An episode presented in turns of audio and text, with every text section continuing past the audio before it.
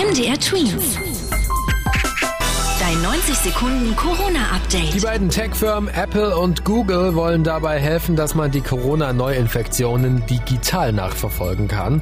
Bisher funktioniert das hier in Deutschland ja zum Beispiel über die Corona-Warn-App. Die beiden Firmen wollen aber zusammen ein System entwickeln, das eine App gar nicht mehr nötig macht und dass jedes Smartphone das von sich aus dann schon kann. Eigentlich sollten die Schulen dieses Schuljahr wieder in den Regelbetrieb gehen, doch wenn sich jemand ansteckt, hat das für den ganzen Schulalltag Folgen. In einer hessischen Gesamtschule hat sich jetzt zum Beispiel ein Schüler nachweislich mit Corona angesteckt. Jetzt müssen alle Lehrer und über 100 Schüler in Quarantäne und werden getestet.